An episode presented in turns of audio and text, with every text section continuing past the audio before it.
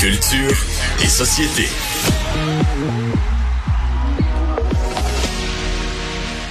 C'est l'heure de la chronique culturelle avec Anaïs Gertin-Lacroix. Et Anaïs, on assiste à une vague d'annulation dans les salles de spectacle montréalaises. Mais c'est d'une tristesse, Il y a semaine ce qui se passe présentement. Écoute, au début du mois euh, de novembre, je te dirais, on commençait vraiment à annoncer tout ce qui s'en venait euh, pour la période des fêtes. Plusieurs, évidemment, euh, spectacles. Je pense à des euh, décembre Québécissime, tu sais, qui devaient justement être, oui, tout d'abord rassembleurs, mais qui devaient euh, amener les gens dans les salles. Là, on a dû tout annuler ça.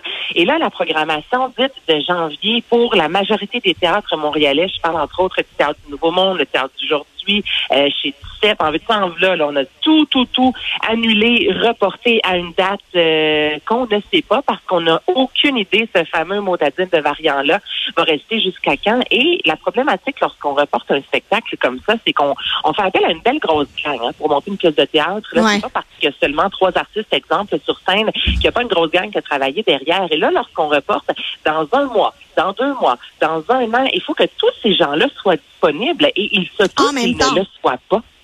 Exactement. Donc là, ça crée vraiment une problématique au sein bon euh, des théâtres à Montréal. Un peu plus tôt aujourd'hui, il y a l'OSM, donc l'Orchestre symphonique montréalais, qui euh, a annoncé également euh, rebrousser chemin en ce qui a trait à sa programmation du mois de janvier. Idem pour l'Opéra également de Montréal. On a Igloo Fest à Montréal qui a tout annulé. On espérait peut-être pouvoir faire quelques événements extérieurs, mais là, ça devient de plus en plus complexe. Rassurez-vous, pour l'instant, ça augure encore bien euh, en ce qui a trait à Igloo Fest Québec. Évidemment aussi que ça pourrait changer.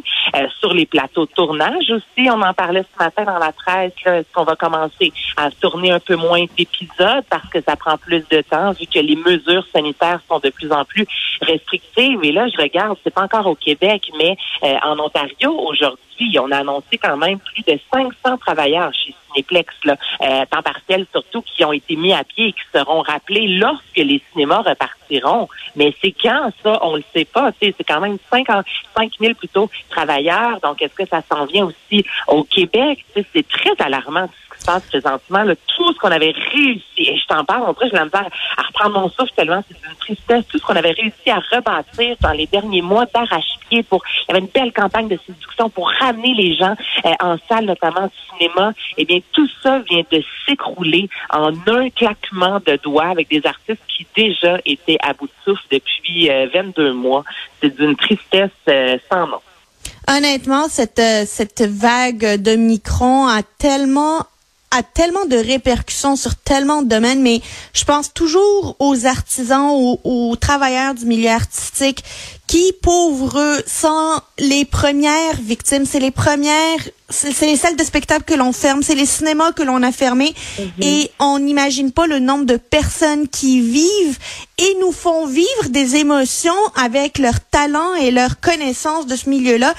Euh, c'est d'une tristesse, tu le disais à juste titre, Anaïs. C'est vraiment très triste de savoir que Ben oui, nos salles sais, de spectacle euh, ferment.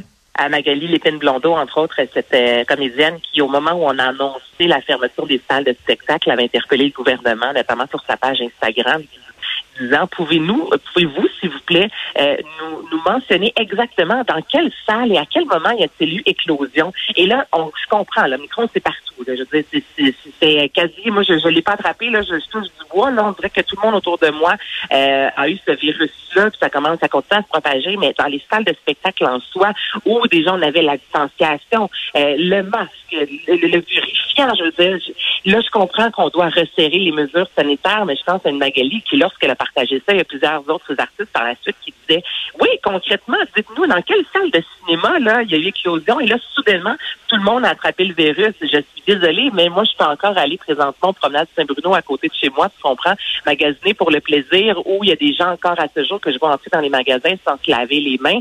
Ça, c'est correct, mais c'est trait aux salles où il y a vraiment des mesures très importantes euh, qui ont été euh, prises durant les dernières, euh, les derniers mois, j'ai envie de dire dernières années. Euh, L'argent n'est pas là. On s'entend que le gouvernement, oui, a aidé, mais il y a plusieurs salles de spectacle euh, qui en ont arraché sur un moyen temps. Donc, tout ça ensemble, c'est un début d'année très triste.